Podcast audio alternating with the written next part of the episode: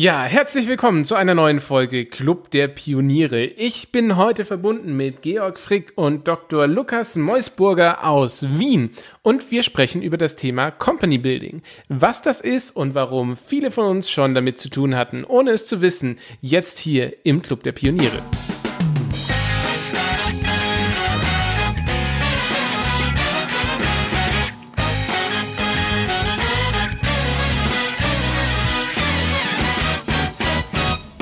Mein Name ist Konrad Simon. Ich entwickle Projekte an der Schnittstelle zwischen Medien, IT und Entrepreneurship und ich freue mich riesig, Georg und Lukas begrüßen zu dürfen. Herzlich willkommen. Hallo, Servus. Hi, danke für die Einladung. Ja, cool, dass ihr heute da seid. Ähm, wollt ihr euch vielleicht mal kurz vorstellen, was ist euer Hintergrund? Was habt ihr gemacht, bevor es losging mit ähm, Company Building? Wer seid ihr? Ich lege gleich los. Ähm, der Georg und ich, ich kann ja dafür ein bisschen für uns beide sprechen, uns äh, verbindet ja diese Geschichte relativ, relativ innig. Wir haben ähm, vor rund fünf oder sechs Jahren gemeinsam ein Startup gegründet im Energieeffizienzbereich. Das gibt's erfreulicherweise immer noch, funktioniert auch immer noch.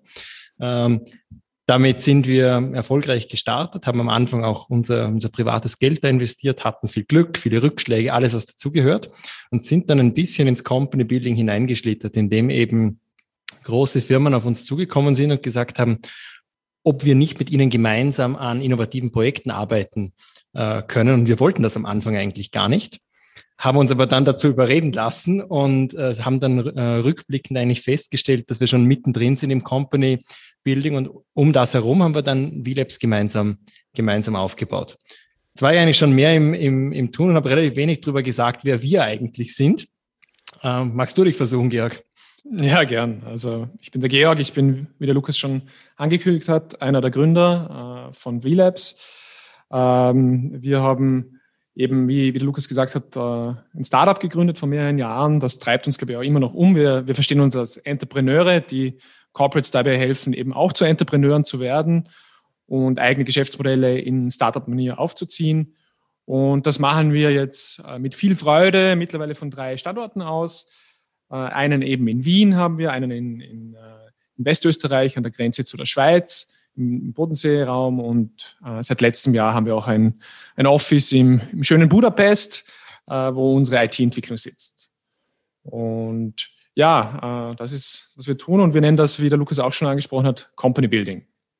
Ja, ich habe jetzt schon ganz viele, ganz viele ähm, Fremdworte gehört. Ähm, ich finde es ganz spannend. Also ich habe gehört Corporate, ich habe gehört ähm, Startup und ich fände es ganz cool, wenn wir diese Begriffe mal klären, weil dieser Begriff Startup wird ja, glaube ich, gerade aktuell gehypt und um die Gegend oder durch die Gegend geworfen, als gäbe es kein Morgen mehr. Alles ist ein Startup.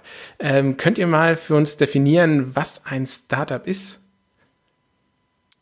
Ja, ähm, wenn ich äh, meine Definition äh, äh, benennen darf, also, oder wir haben sie auch, glaube ich, gemeinsam öfters schon verwendet. Für uns ist ein Startup im Gegensatz zu einem Corporate eine Organisation, äh, die ein skalierbares Geschäftsmodell sucht und noch auf der Suche ist. Das muss nicht zwangsläufig ein Unternehmen sein, es ist eine Organisation oder ein Gefäß, die es versucht, ein skalierbares Geschäftsmodell zu identifizieren und wenn sie das skalierbare Geschäftsmodell gefunden hat, dieses eben auch zu skalieren. Äh, was wir unter Skalierung verstehen, ich glaube, das können wir dann auch noch gerne erläutern. Ähm, aber das wäre so mein Verständnis von, von dem Startup. Ich weiß nicht, wie du das siehst, Lukas. Ich glaube, die Abgrenzung, die du äh, genannt hast, ist ganz richtig. Ein Startup ist noch auf der Suche. Das bedeutet, es ist auch bewusst daran am Experimentieren. Ein Startup versucht gewisse Dinge, ein Startup ändert das Geschäftsmodell bewusst, um auch den wieder ein englisches Wort Product Market Fit zu finden, also das, was die Kunden wirklich wollen. Darauf ist man aktiv nach der Suche und da ist auch die Abgrenzung zu einem Corporate. Also ein etabliertes Unternehmen wir machen hier bewusst keine Differenzierung im klassischen Sinne aufgrund der Größe. Ein Corporate ist für uns einfach eine permanente Organisation, die schon existiert, die ein Geschäftsmodell hat, das funktioniert. Und die Hauptaufgabe des Corporates ist, dieses Geschäftsmodell zu optimieren. Also schauen, dass die Prozesse effizient sind, dass der Vertrieb gut funktioniert, dass wenn eine Produktion vorhanden ist, dass diese gut funktioniert. Das ist hier die Hauptaufgabe. Also Startup ist quasi ein Suchender, eine experimentierende Organisation. Ein Corporate ist eine funktionierende, bestehende Organisation, wo es viel um Optimierung, um Effizienz geht. Wenn ich jetzt aus der etablierten Wirtschaft komme und das so höre, dann würde ich ja wahrscheinlich sagen, um Gottes Willen, äh, wenn die da alle so suchen, ähm, dann stecke ich da Geld rein und weiß nicht mal, ob was rauskommt. Ähm, was ist da jetzt eure Antwort? Oder da sind wir ja schon am Kern von Company Building, oder? Ich glaube, man muss eine, eine Sache differenzieren. Im Company Building bauen wir ja keine Startups auf der grünen Wiese.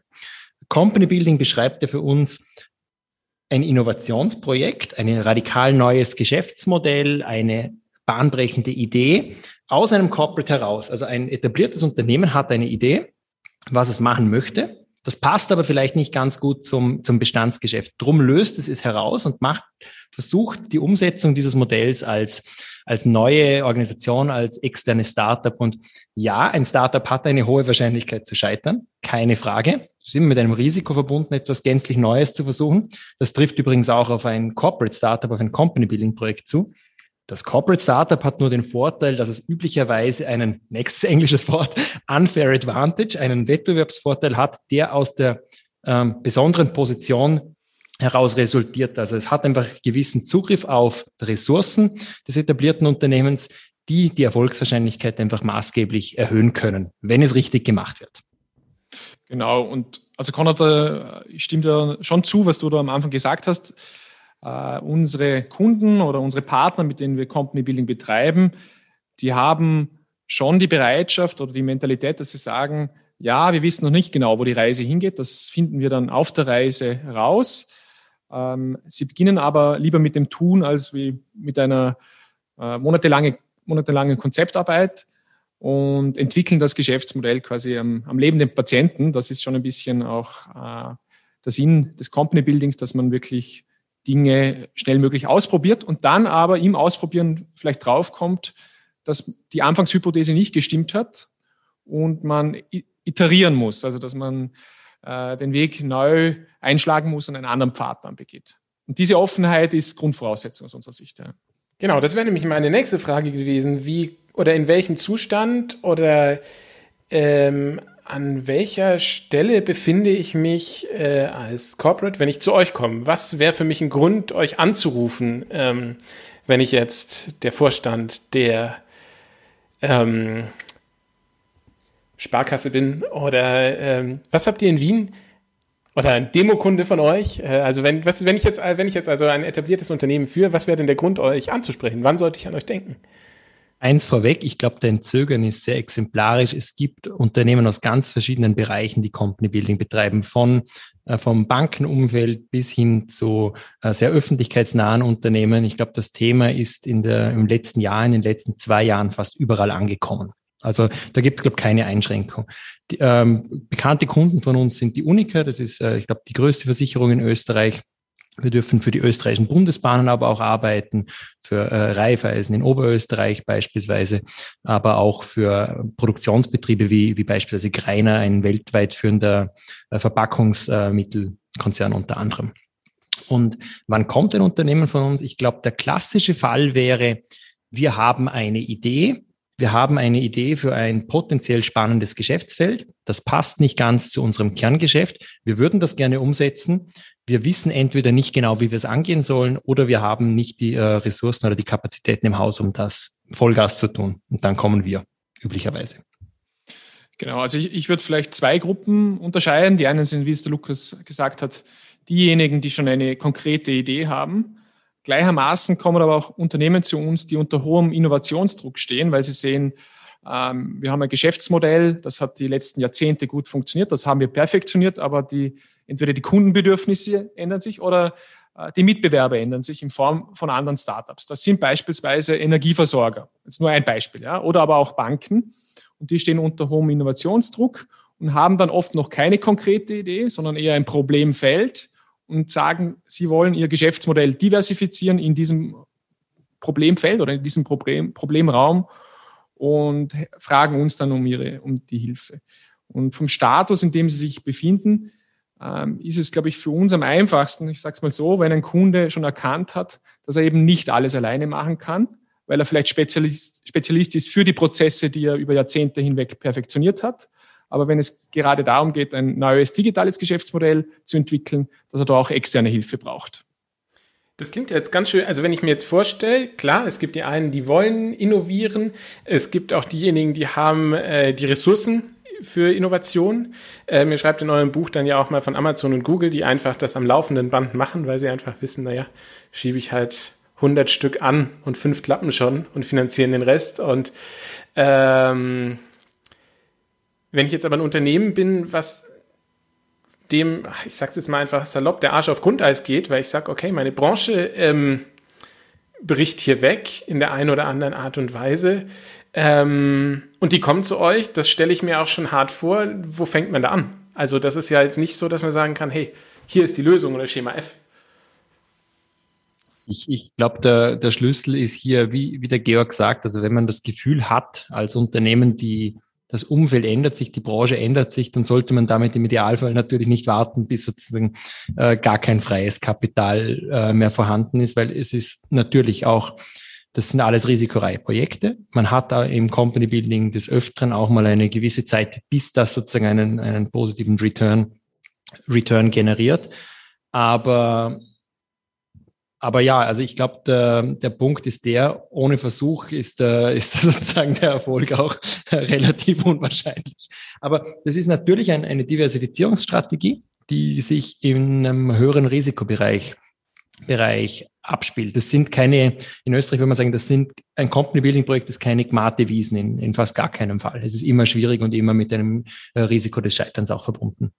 Mhm. Aber auch wie der Georg gesagt hat, along the way, im Tun kommt man oft auf ganz viele Dinge drauf, die man in einer bloßen Analyse äh, gar nicht feststellen kann. Jetzt werden wir doch mal ein bisschen konkret. Ähm, vielleicht an diesem Stichwort, das vorhin gefallen ist, Unfair Advantage. Könnt ihr da mal aus der Erfahrung berichten, was denn so ein Projekt ist, was eine fiese Unfair Advantage hatte für euch?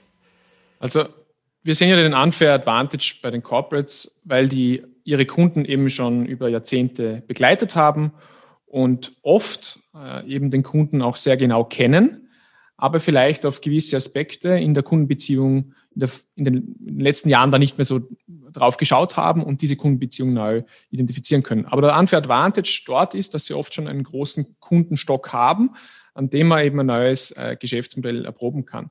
Und das ist eben der Unterschied zu einem normalen äh, Startup.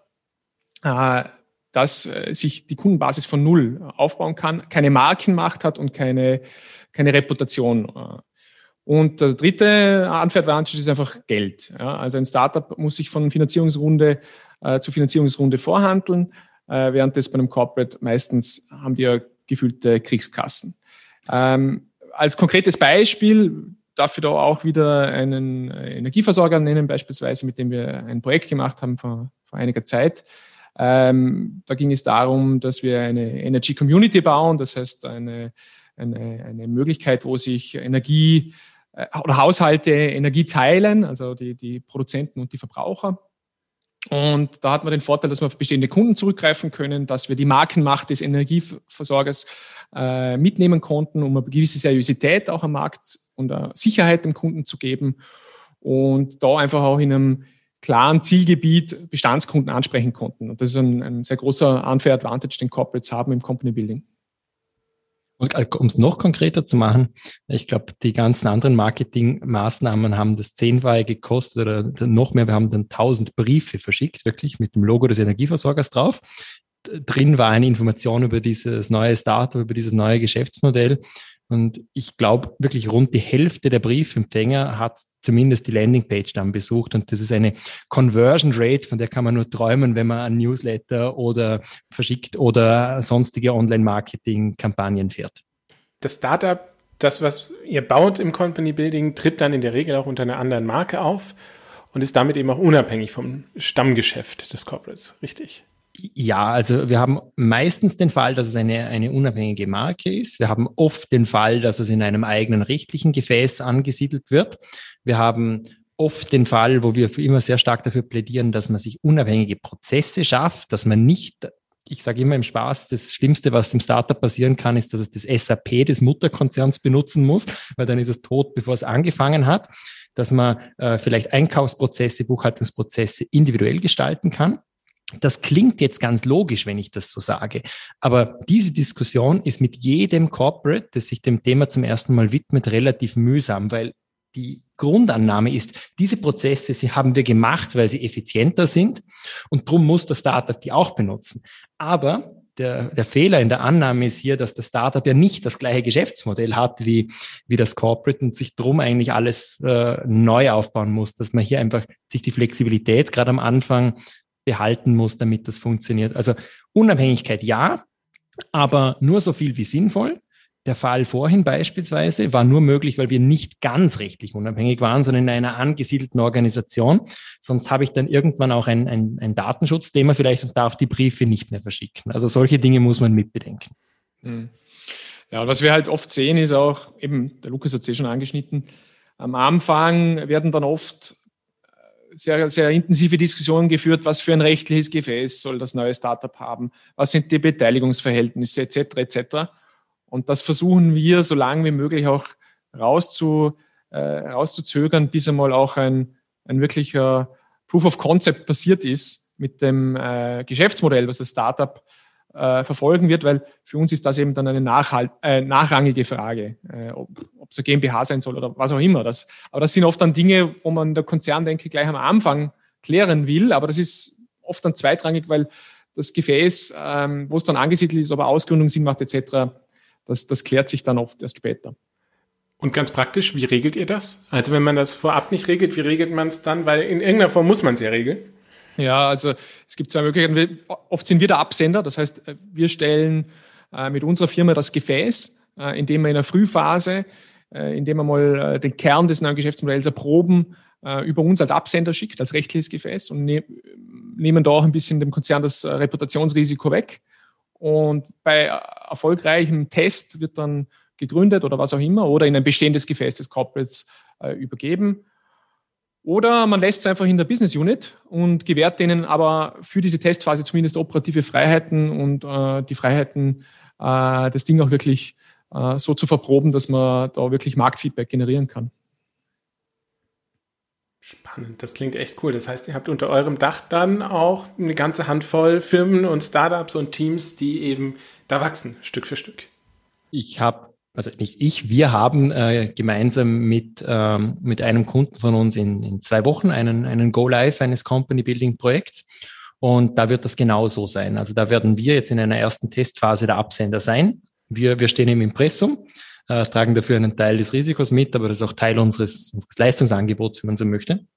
Äh, und wenn es erfolgreich ist, dann werden wir schauen, wohin das kommt. Aber ja, wir haben auch äh, Firmen, wo wir in ein Joint Venture mit einem etablierten Unternehmen gegangen sind, ähm, wo wir sozusagen einen Teil des Anteils haben und wo das, äh, das andere Unternehmen auch einen Teil des, des äh, Startups besitzt und mitträgt. Und äh, vielleicht auch wieder ein Stichwort, äh, auch ein, ein, ein, ein Mitarbeiter von uns, der in dieses Startup sogar mitgegangen ist, der dort auch beteiligt sein wird. Also auch Beteiligung ist natürlich immer ein großes Thema, nicht nur in der klassischen Startup-Welt, sondern auch im Company Building. Und da sind dann teilweise Konzernmitarbeiter, also Corporate-Mitarbeiter an dem neuen Startup beteiligt, dafür, dass sie sich zum Beispiel aus den Strukturen rauslösen lassen oder rauslösen und gleichzeitig auch Mitarbeiter von euch, die mal rübergehen. Oder wie verstehe ich das richtig? Es ist nicht zwangsläufig gleichzeitig. Also wir haben äh, einen, ein Corporate jetzt momentan äh, als Kunden, wo gerade der Übergang zu einer Ausgründung stattfindet, wo eben äh, Mitarbeiter durch Shares äh, incentiviert werden. Das können reale Anteile sein, wirklich im Firmenbuch eingetragen oder auch sogenannte Phantom Stocks.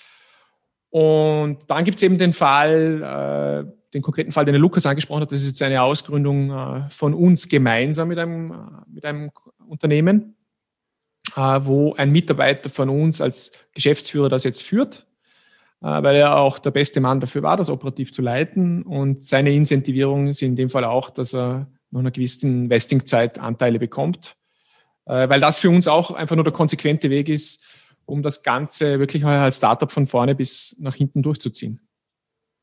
Ich finde es gerade total wohltuend, diese ganzen ähm, Begriffe mal zu klären. Also ihr habt ja auch ein Buch geschrieben über das Thema äh, Company Building. Das ist das erste Buch bisher und ein sehr, sehr umfassendes Buch. Ähm, bevor wir da ins Detail gehen, ähm, ich finde es total wohltuend, diese Begriffe zu klären, weil wirklich, man wird ja in jedem Kontext, egal ob es in der Gründerszene ist oder in, im Studium oder eben in etablierten Unternehmen, die ganze Zeit mit, mit Start-up-Begrifflichkeiten, mit Methoden wie Scrum und Lean Startup, wird man ja regelrecht beworfen. Ähm, und ich finde es gerade sehr, sehr wohltuend, das alles so ein bisschen zu ordnen. Ähm, könnt ihr mir vielleicht nochmal erklären, was euch als Company Builder jetzt von einem Startup-Accelerator beziehungsweise einem Startup-Inkubator, das sind ja beides Begriffe, die man so immer wieder hört, äh, unterscheidet? Ich werde mich versuchen. Also ähm, das Schöne, wenn man ein Buch schreibt, ist ja, dass man sich ähm, auch intern über gewisse Begriffe einig werden muss. Also wir haben da im vergangenen Jahr eine recht intensive Diskussion auch geführt, natürlich davor auch schon in den Projekten. Aber ein, also ein Company Building beschreibt für uns wirklich neue Geschäftsmodelle als Startups zu implementieren, umzusetzen, auszuprobieren, äh, in die Praxis zu bringen. Vielleicht zuerst noch eine Abgrenzung zu einem Innovationsprojekt. Das ist in der Corporate-Welt vielleicht eine wichtige Abgrenzung. Ein Projekt hat einen Anfang und oft ein Ende. Ein Company-Building-Projekt hat immer die Absicht, ist auch ein Projekt, aber es hat die Absicht, dass es niemals ändert, sondern ein funktionierendes Geschäftsmodell wird, das sich irgendwann auch mal selbst trägt und, und im Idealfall für möglichst lang funktionieren kann. Ein Accelerator beschleunigt sozusagen bestehende Startups. Da kommt ein bestehendes Startup von außen, wird eingeladen in einem Call oder gewinnt einen Wettbewerb und so weiter, kommt rein in das Corporate, in ein Gefäß, wird da unterstützt, bekommt gewisse Ressourcen ähm, und das Corporate versucht einfach dieses bestehende Startup zu unterstützen, entweder für Anteile oder für eine andere Form der Kooperation. Und wir machen das im Company Building explizit nicht, sondern hier wird selbst gebaut. Also es hat nichts mit Investitionen in Dritte zu tun, es hat auch nichts mit Unterstützung von bestehenden Gründerteams zu tun. Es geht wirklich darum, von Null weg aus dem Corporate heraus ähm, Startups zu bauen. Die Inkubation ist ähm, ein Begriff, den wir selbst eigentlich wenig verwenden. Äh, er wird manchmal in ähnlichem Kontext gebraucht wie die Acceleration. Also man, man inkubiert sozusagen ähm, andere Startups, die bereits existieren, Gründerteams oder auch eigene Ideen. Und wir finden den Begriff darum, wir verwenden ihn darum nicht, weil er mit beiden Dingen gleichermaßen assoziiert wird, also mit dem Selbstmachen, aber auch mit dem Bestehenden unterstützen. Drum Acceleration bestehende Startups unterstützen, Company Building, Dinge neu bauen und dann dazu noch sozusagen äh, Corporate äh, Venture Capital Investitionen in, in bestehende Startups als, als äh, völlig anderes Innovationsvehikel noch dazu. Wow, das ist was, was ich auch total schön finde, wenn man bei euch da durchblättert. Das ist wirklich in, in die einzelnen Methodiken. A, ist es einmal so die ganze Journey vom, vom, vom Company Building von vorne bis hinten, worauf kommt es an. Aber B, was mir wirklich echt gefallen, also was mir richtig gefallen hat, ist, dass diese Methoden einfach mal nicht über Bücher hinweg äh, zu einem Thema beschrieben wurden, sondern mal ganz konkret, wozu braucht man das denn? Und ich weiß nicht, wie geht's euch damit? Ihr habt ja auch gesagt, ihr habt gar nicht mit dem Begriff Company Building angefangen, sondern ihr habt es einfach gemacht und dann gemerkt, hoppla, so heißt das ja. Wie steht ihr da dazu? Also im Punkto Methoden, glaube ich, sind wir sehr pragmatisch. Also wir haben, wir sagen oft gerne einen Methodenkoffer an verschiedenen äh, Methoden, sei es aus dem Service Design, aus dem Design Thinking, äh, das ganze agile Thema, Scrum, das sind alles Methoden, äh, die etabliert sind, die sehr gute Tools sind und deren bedienen wir uns punktuell. Das heißt dann, wenn wir sie als richtig erachten, aber wir sind da sicher keine eher auf der nicht dogmatischen Seite. Das heißt, äh, wenn es keinen Sinn macht, muss auch nicht Scrum in einem Entwicklungsprojekt verwendet werden. Ja. Ähm, gleichzeitig eben, was uns schon wichtig ist, ist die Dinge ganz klar zu benennen und eine Abgrenzung zu machen. Darum haben wir dieses Buch auch geschrieben, äh, weil wir eben, äh, wie du es auch vorhin äh, skizziert hast, äh, eben Dinge sehr oft vermengt werden oder unsauber benannt werden. Äh, wir haben dann auch damals, als wir angefangen haben, haben wir eben gemerkt, ja, okay, das, was wir tun in der Essenz, das ist Company Building, das gibt es auch in anderen Ländern. Und haben dann damals in, in Österreich äh, gewissermaßen ein bisschen auch Bewusstseinsbildung gemacht. Das heißt, wir haben unseren Kunden erklärt, was ist Company Building, wie, äh, wie unterscheidet sich es eben von anderen ähm, Innovationsvehikeln oder Innovationsformen und wieso macht es Sinn äh, für euch, für euch als Corporate Company Building auszuprobieren. Und diese Bewusstseinsbildung hat sich dann in Workshop-Materialien, in White Paper teilweise niedergeschlagen. Und dann haben wir immer gesagt, na, jetzt haben wir so viel Material produziert, äh, jetzt schreiben wir einfach ein Buch. Und das Buch gibt's jetzt. Das ist äh, quasi ein, eine Verdichtung der, des, des, dieses Abschärfungs-, Abgrenzungsprozess, der uns über mehrere Jahre jetzt auch begleitet hat in unserem, unserem Tun und unserer, auch äh, in unserer ähm, Bewusstseinsschärfung den Corporates gegenüber.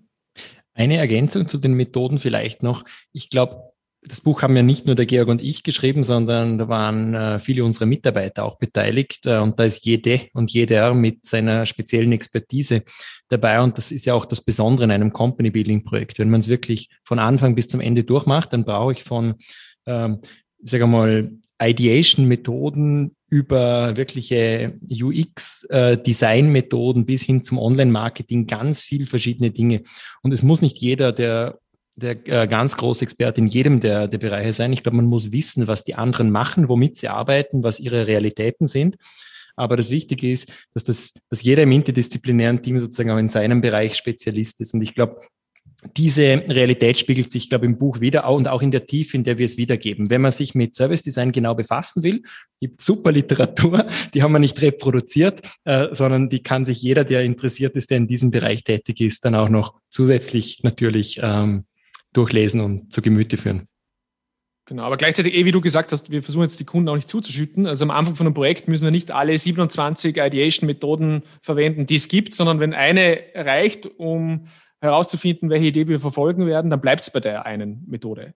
Einfach nur, weil wir das halt pragmatisch sehen und da sehr zielorientiert sind. Ich glaube, ein, ein Startup zum Beispiel kann es sich auch nicht leisten, äh, den ganzen Zinnober mit wir, wir, wir, wir machen jetzt monatelang Ideation und, und pipapo, äh, sondern die sind halt auch pragmatisch und zielorientiert. Und das versuchen wir aus unserer Erfahrung als Gründer einfach mitzunehmen und auch auf die Arbeit mit den Corporates zu übertragen.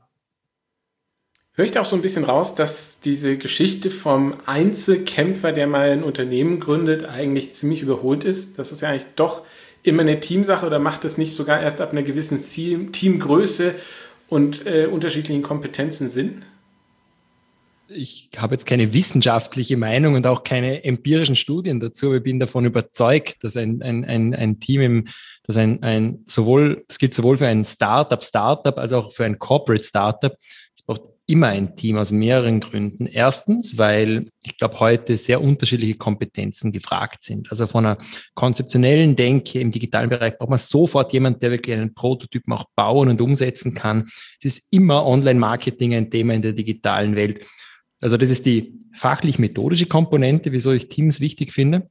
Und das Zweite ist, wie viele unserer guten Ideen, Georg, sind einfach im direkten Sparring entstanden. Also jemand hat eine Idee, er spiegelt sie mit dem anderen, man kriegt was zurück. Ich meine, das hat jetzt nichts mehr mit nur Company Building zu tun, aber ich bin davon überzeugt, dass in der Konversation, in einer gesunden Mischung aus selbst nachdenken und dann Ping-Pong spielen und drüber, drüber sprechen, ganz, ganz viele wertvolle äh, Gedanken und Inputs einfach entstehen. Genau. Und ähm, ich denke gerade auch, äh, unsere Projekte, Company Projekte sind oft in, in gewissen Nischen, die ja äh, eine Komplexität gerade auch im Digitalbereich mit sich bringen, wo es auch Sinn macht, dass man äh, die Verantwortlichkeit eben klar teilt. Ja, und was anderes natürlich ist auch jetzt aus unserer Gründererfahrung, ich, ich sehe es wie der Lukas, es ist sehr gut, dass ich den Lukas und unsere anderen zwei Mitgründer, dass wir die an der Seite haben, äh, weil eben das Sparring sehr befruchtend ist und man sich eben äh, da auch weiter irgendwie stimuliert gemeinsam.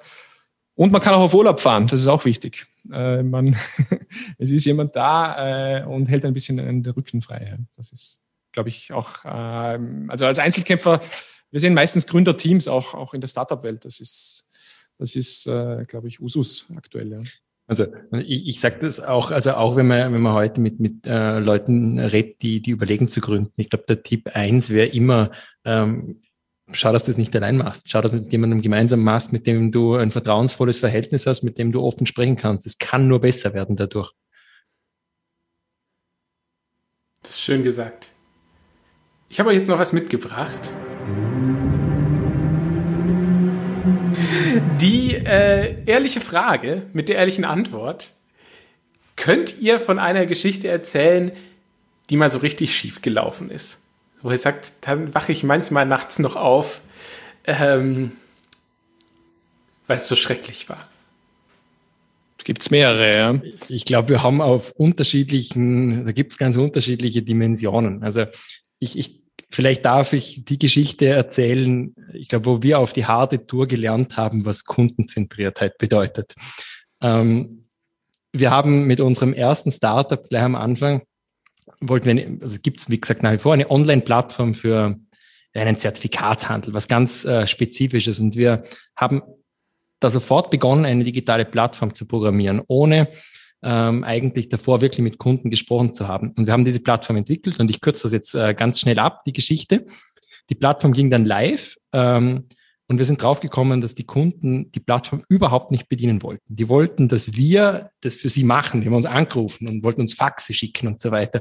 Wir haben dann diese Plattform äh, live geschaltet und haben sie kein einziges Mal benutzt kein einziges Mal. Wir haben im Endeffekt, äh, ich glaube, das war unser privates, erspartes Geld noch. In, in Summe hat die Plattform 100.000 Euro gekostet. Sie war keinen Tag in Verwendung. Wir haben sie am ersten Tag des nächsten Jahres abgeschrieben. Ich meine, es ist eine Story mit äh, Happy End, weil wir die Kunden trotzdem bedienen konnten und durch die Plattform sehr viel gelernt haben.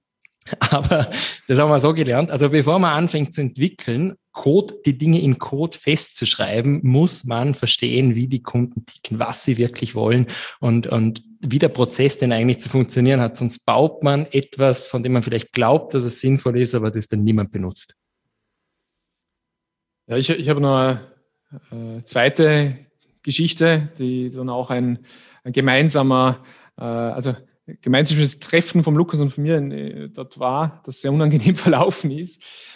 Wir hatten vor ein paar Jahren ein Startup im Installateursbereich, im Heizungsinstallationsbereich und haben versucht mit diesem Startup, ähnlich wie in Deutschland Termondo, ähm, den Bereich Heizungsinstallationen in Österreich eben zu digitalisieren und waren da natürlich auch immer im Austausch mit Installateuren, also wirklichen Handwerkern am Land, auf die wir auch angewiesen waren, weil jemand musste ja schlussendlich auch diese Heizungen, die wir über unsere Plattform verkauft haben, installieren. Und hatten da mal ein Meeting äh, mit einer Installateursvereinigung, wo wir zwei dann hingefahren sind und wir haben halt von der Flughöhe, haben wir äh, denen versucht, die Plattform zu verkaufen, also wie einem VC, auch in unserem Startup-Sprech mit englischen Begriffen etc. etc. Und die haben uns dann mehr oder weniger mit nassen Fetzen aus dem Meeting gejagt, weil das die völlig falsche Flughöhe war. Und das ist schon auch ein Learning, entweder hätte da jemand anderer hin müssen, also jemand, und ich meine das jetzt auch nicht abwertend, sondern jemand, der äh, aus dem Installateursbereich kommt, und das sind dann nicht wir, weil wir halt eher die Startup-Fuzis sind für die, ähm, oder halt wir hätten deren Sprache äh, lernen sollen. Und das ist, glaube ich, auch, ist auch Kundenzentrierung. Also das schließt auch ein bisschen an das an, was der Lukas gesagt hat. Äh, ich glaube, das ist, sind einfach auch Learnings, die wir jetzt sehr verinnerlicht haben, immer kundenzentriert äh, wirklich das Problem des Kunden lösen und nicht unsere eigenen Luftschlösser bauen. Aber ich stimme dazu, das Meeting war wirklich sehr furchtbar, wo man da war. Ach, vielen Dank fürs Teilen von den Geschichten. Ich glaube, das sind die, wo man ja am meisten eigentlich raus mitnehmen kann.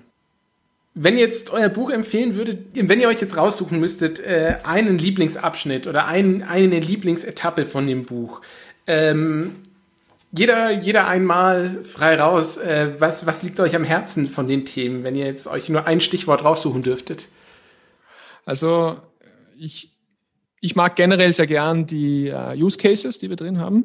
Ähm, also mit den Corporates, uh, die praktischen Beispiele. Und ähm, da ist wiederum schwer, eines rauszuf rauszufiltern. Ich äh, finde das Beispiel Fire, unser eigenes Startup, äh, sehr schön. Jetzt nicht, weil ich es auch äh, mitgeschrieben habe, diesen Teil, sondern eher, weil es halt ein Herzensprojekt ist, weil es unser Startup ist. Und äh, weil wir das. Kannst du da vielleicht noch zwei Sätze zu sagen? Ja, ja, gern. Also das ist ähm, äh, Fire ist eine, eine Lifestyle-Brand rund um, um nachhaltige Feuer, Feuerlösungen äh, für Terrassen und Einfamilienhausbesitzer, die anstatt einer offenen äh, Feuerquelle, wo man ähm, ein Lagerfeuer macht und das irgendwie äh, vielleicht eben ein bisschen auch äh, ähm, Schmutz produziert und, und Rauch, eine, äh, trotzdem ein offenes Feuer haben wollen, das eben rauchlos und ohne, ähm, auch, auch ohne CO2-Belastung funktioniert. Und dafür haben wir so ein Design, ähm, Designprodukt, eben einen Terrassenofen entwickelt oder den vertreiben wir eben über dieses Startup äh, Fire. Und das haben wir wirklich von Anfang, vom Konzept bis hin zur Ausgründung und jetzt eben passiert gerade so ein bisschen eine Skalierung. Äh, es ist ausgegründet, äh, mitbegleitet und äh, das ist halt irgendwie ein, schönes kleines Projekt. Äh, oder so klein ist es gar nicht mehr, äh, das uns halt eben am Herzen liegt. Ich glaube, das ist ähm, mein, mein Favorite. Ich sage, wenn man, wenn man, wenn man zwei Kapitel, wenn ich nur Zeit habe, zwei Kapitel zu lesen, ich hätte gesagt, ähm, ich würde die Einleitung lesen, weil sie hilft, das Ganze, das Ganze einzuordnen. Und dann hätte ich auch eine Case Study empfohlen. Ich hätte aber die erste Bank äh, hergenommen mit äh, George weil ich es ein sehr schönes Beispiel finde, wie in einem für österreichische Verhältnisse sehr großen Unternehmen wirklich konsequent Company Building betrieben worden ist. Hat übrigens nichts mit uns zu tun, äh, die erste und George. Wir haben zwar die Case Study in Interviews äh, mit den Protagonisten dort aufgearbeitet, aber da waren wir nicht beteiligt. Und ähm, ich finde, das macht es auch noch glaubwürdig. Also es ist nicht etwas, was nur wir vor uns hertragen, sondern das ist etwas, was auch funktionieren kann. Gerne natürlich mit uns, aber es gibt auch schöne Fälle, die ohne uns funktioniert haben. In dem Sinne würde ich sagen, euch beiden, Lukas, Georg, herzlichen Dank für eure Zeit und für die offenen Einblicke. Wir verlinken natürlich unter der Folge zu euch und zum Buch Company Building, zu eurer Firma V-Labs ähm, und vielleicht zum ein oder anderen Thema, was wir im Buch noch angeschnitten haben. Und ich sage ganz herzlich Danke nach Österreich und bis bald. Vielen, Vielen Dank. Dank. Danke, Konrad. Ja, hat Spaß gemacht.